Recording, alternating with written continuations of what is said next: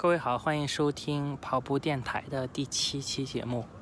我应该有很长的时间没有更新，是因为最近啊、我自己的生活呃发生了一些变化，导致没有精力啊去运动，还没有精力去做这个内容的事情。但现在就是啊、事情差不多就已经过去了，所以现在就可以继续恢复啊、来来做这个 podcast。以前的话，大概我最早想做这个节目的时候是想一周更新一期或者两周更新一期。现在来看的话就，就还是比较乐观了，因为呃人在刚开始做一些事情的时候，总是会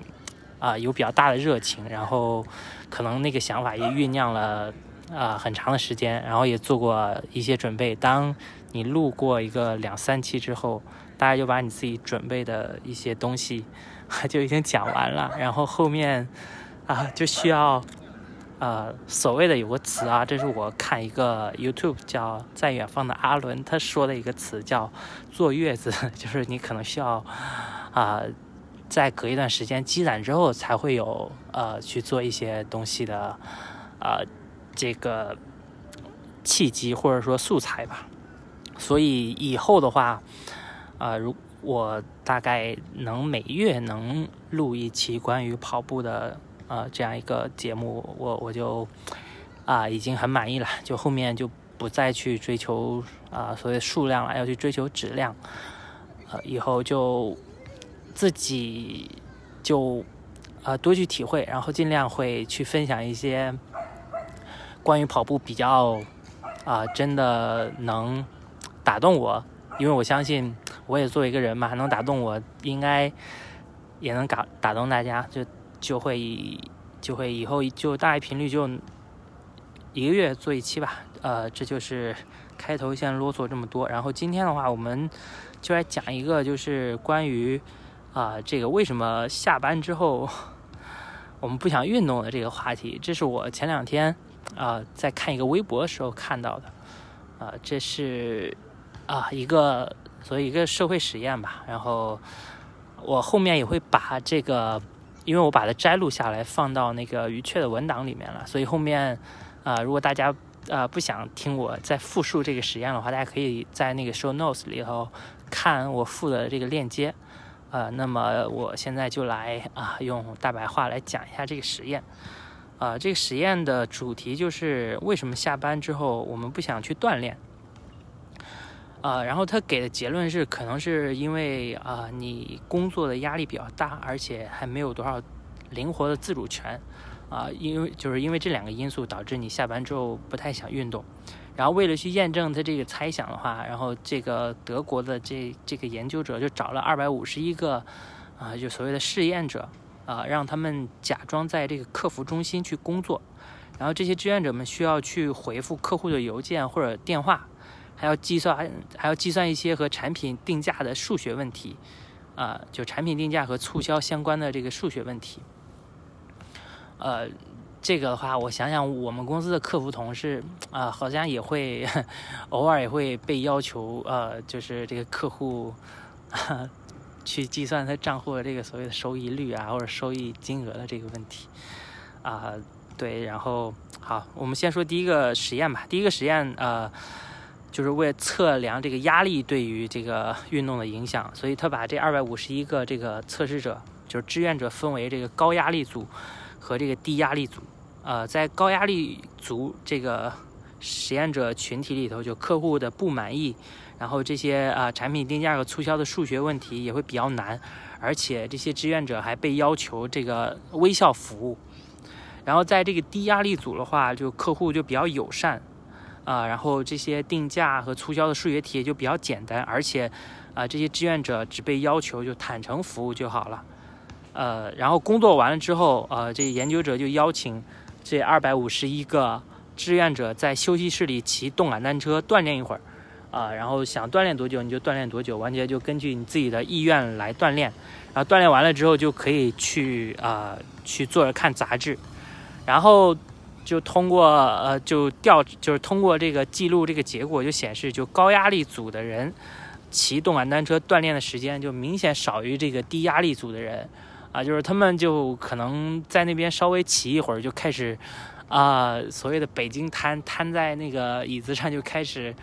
呃，看这个杂志，然后就就是就是通过统计这个事实嘛，就可以看出来这个压力啊对人啊运动的时长就是其实是有这个相关或者说有因果关系。然后，呃，第二个实验，呃，就是第二个实验的目的就是，呃，测量这个呃自主控制权对人运动的影响。然后这些研究者还是把这个志愿者分为，呃，高自主权和低自主权啊这两个组。在高，呃，自主控制权的组里头，这个志愿者可以挑想回复的邮件，啊，自由决定按照什么顺序去回复，然后以及啊自由选择去。解决客户的哪些要求，以及做哪些就是和这个促销定价相关的数学题，就是你可以自由的去决定你今天的工作量，甚至说如果你不做，呃，好像也可以。然后在这个自主权控制低的这个群组里头，就刚才上面说那些自由选择的权利就都没有。然后啊，组织分到你要做什么，你就要做什么。然后还是啊，工作完之后。啊，这些志愿者同样可以在休息室里骑动感单车锻炼，然后之后啊可以看杂志，然后这个统计结果还是显示，这个自主控制权也会间接影响骑车的时间。如果就工作里啊没有什么自主权啊，这个人啊就会感到自己不能做决定，无法做选择，这种感觉啊就减少了，就是人啊这个自主去激励自己，然后可能也会呃花费了更多的意志力来处理。啊，这些自己不想做的事情带给自己的这种冲击，然后意志力消耗了嘛，所以啊，也就减少了这个锻炼的时间啊。然后啊，这个研究后面啊，就还做了几条总结。然后第一条的话就是，就如果你工作压力大，然后又不开心，工作时的感觉其实会外溢到你的休息时间里。这个话，我觉得大家应该都会有比较深的体会。就特别是在现在这种所谓的这个树形组织结构里头，啊，每个人头上总会有上司嘛。如果自己上司就不是那么啊有智慧或者聪明，然后下班之后难免要和朋友或者说和自己啊同级的，或者说啊同级别或者说同期入职的同事，都需要啊吐槽一段时间。其实。就可以看到嘛，如果你在工作上干的不开心，你这个不开心的情绪啊，其实是需要你这个下班之后去花时间来调节的。这个就所谓的外溢到你的休息时间里头嘛。然后第二个的话就是，呃，工作压力越大，就越提不起精神锻炼，越少锻炼，身心健康越差越差。工作时压力越大，然后就陷入了一种恶性的循环。啊，其实读到这一条的时候，我最想到的就是所谓的人被这个利息压垮了这个事情。就是如果你借了呃本金呃呃比较多，然后利息也比较高，然后你就就会陷入到这个你挣的钱都还了利息，然后这种这种漩涡里头，其实人也很难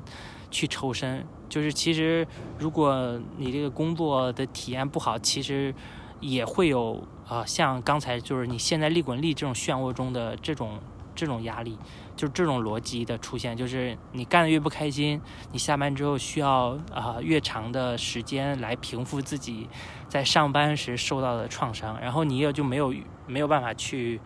啊去发展自己，没有办法去锻炼自己的身体，然后你的精力又不好，精力又不好，你第二天。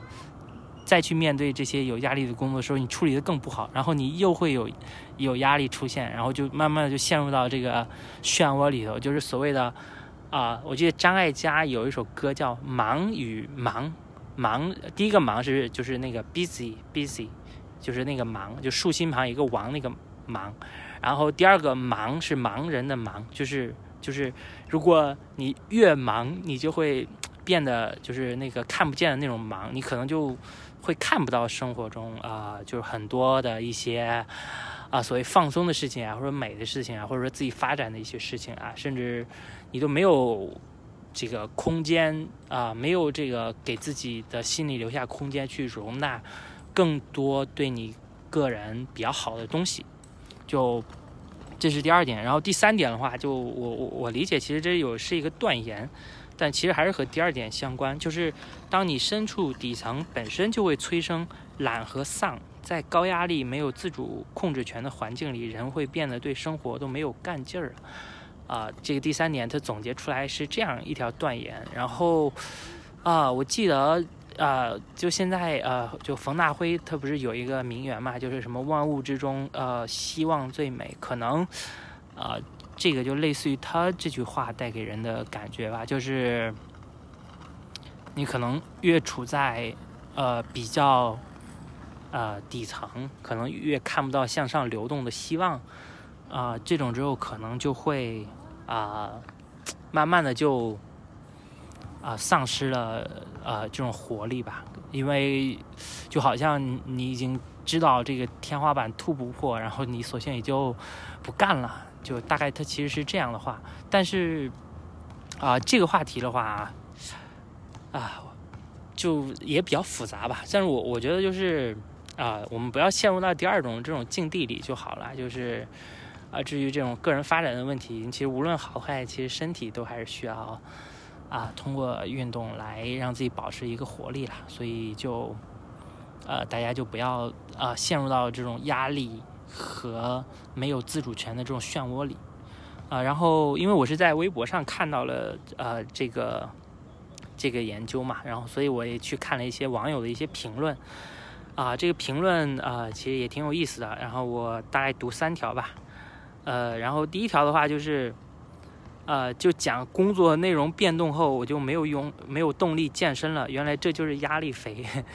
其实啊，呃，就这两年经常听过一个词叫拥抱变化，就是特别是在一些大厂或者说大公司的人，应该呃一年都要拥抱变化好几次吧。就是因为业务嘛，总的总有起起落落的时候，甚至就是新业务做的不好，被被被。被被砍掉了这些，反正拥抱变化确实会让人啊失去这种秩序感。然后，因为啊大厂这种环境嘛，就它属于是属于这种啊，虽然说给你工资也还行，但是坦白讲，好像只有工资，别的东西反而给的挺能挺少的。就是我记得那个就那个 YC 那个 program 写过一个。文章叫你不必呃非要给自己找个老板啊，就里面有说过嘛，就他比喻这种大公司，就类似于说，他就好像我们平常吃饭的时候啊，那种只吃糖，只是糖就指薪水了，好像只有这一种补给你，其他的就反而比较少，呃，就就你说吃糖肯定会容易胖了，就但是啊，具体的话，大家如果就对这个话题感兴趣，可以去看一下那篇文章。啊，然后第二个评论的话就是，啊，意志力就那么多，工作消耗太多就没有办法留给运动了，除非把运动变成一件不需要意志力就能开始做的事。啊，这个的话我也有体会，因为我记得去年啊有一个朋友叫芒果，啊，他跟我聊过一次这个话题，当时我就生活节奏处理的还比较好的时候，我就说运动，哎，我好像对我来说从来都不是一个难题。因为我觉得它就和这个 每天吃饭啊，这个睡觉啊，或者说呃工作一样嘛，就是你就需要你需要去做的事情，你总不能会说你是怎么坚持每天吃饭的这种问题吧？但对吧？我当时可以这样 这样回答他，但现在就就现在反思，可能那时候事情真的少，现在事情多了之后。啊，我也说不出来这种话了。就是现在就工作来说，对我 不是这个运动对我来说也开始变成一个需要去坚持的一些事，就是一件事情了嘛。就可能也是因为平时事情太多了，导致自己这个意志力用在别的事情上，就分给运动的这个啊这个事情的就比较少了。所以啊，大家就还是还是要。就所谓的保持自己的，就别被污染嘛。就是因为总有一些，我觉得还是要遵循一种边界感，就是要去关注一些呃边界性的问题吧，就不是自己的事情，或者说啊不值得去关注的，还是需要去啊就是断网或者说断掉。嗯，就是关注那么多，其实也没用嘛，就白白浪费自己的精力。然后你有那个时间，其实我就拿现在最常见的一个，就是总觉得现在每天发生很多事情，总想看这个什么新闻呐，或者说微博啊、推特啊这些。其实看有有什么意思呢？其实可能你定期一周看一次也 OK，反正你每天都看看那些，好像和自己没什么关系，还不如说是不是换成啊运动一下，其实。啊，产生一些多分泌一些多巴胺，也挺开心的。所以，所以就是说，还是要保护自己这个意志力啦。呃，那意志力这个事情的话，呃，虽然说它不是一个就不变的东西，就是可能比如本来意志力百分之是六十，然后可能通过你自己训练，或者说通过你自己的啊这个知识啊或者智慧增长，可能会变到八十九十。就是它其实是一个呃可以变化增长的事情，但。它还是会有，就是啊，每天有限，就是说你不可能说呃，说这个人的潜能无限大，就是你人体就像身体一样，你说你这人身体再强再强再强，你也不可能说你一百米跑一秒，好像人体不能达到，就是说你可以去提升，但是应该总会有一个极限吧？啊，我觉得。还是就是你可以去训练，但还是说不要啊，就还是说所谓的这个，让自己远离一些就无那个没用的事情就好。然后，然后最后一条的话，就是一个朋友就是说，他就是说我只要当天决定运动，就绝不加班，因为感觉哪哪怕加班十分钟，回家就只想躺着了。这个的话，它就其实不符合上面那个实验设定那个两条，就是那比如不符合第二条，就是他对他的工作还有自主性的，就是他可以决定啊，他什么时候呃加班，什么时候不加班，就是至少他满足这一条。所以说啊，当他想运动的时候就不加班，呃，其实这样就是也是一个解决方法，但可能对很多人来说啊。自主性没有这么高，可能就没有办法，就是决定自己啊不加班，啊可能就每天晚上都需要干到九点或者十点，然后下班之后，如果你在北京的话，你九点下班回家到家大概也就十点了，你十点稍微洗漱一下，你也没有办法运动了，就因为首先是已经那么已经很晚了，如果你再跑个步，那你今天晚上就睡不了了嘛，就因为跑步兴奋感让人也睡不着。然后第二个的话就是，就人已经很累了，你再运动其实也很难很难了。所以就是说，大家还是就现在不也都在提倡就是不九九六嘛？所以说，有什么事就还是白天处理完，然后，然后如果事情真的特别多，那么就申请招人嘛，加人嘛，别就 Billy don't be a hero 吧，就不要所有事情都扛在自己肩上，就就是因为大多数人可能都是上班了，就是没必要往自己肩上扛那么多东西啊。就还是，就是，就长期来看，还要保保证一个长期的这个效果。因为如果你要是所谓的创业者给自己干的，那就是另外一个说法了。呃，当然我相信那些创业者，其实他们虽然压力大，但是人收获也大，激励或者说这种刺激、肾上腺素、动力都很足。再说那些创业者。人家的这个时间自由感也高啊，就是你比如说像老板，就是他是可以自由去安排自己生活的，比如今天啊去这里，明天去那里，就是他虽然压力可能比你大，但是收获也大，然后但是他他的自由权也比你高的多了嘛，啊，然后啊这就是啊这篇啊研究啊还有这个话题，包括我读了一些别人的评论。呃，然后如果大家感兴趣的话，就可以在 show notes 里头去具体去看一下这个啊这篇文章，然后然后我也我又把它记录下来啊，上面反正就是一些我自己读，然后再加上我自己一些啊零碎的一些观点啊，然后这期就是这样，下一期的话大概就是十月末或者十一月的时候再再会更新吧。啊，然后如果大家有什么问题的话，也欢迎就是在这个留言区里头跟我留言，啊，然后今天我们就到这里，然后我也准备回家了。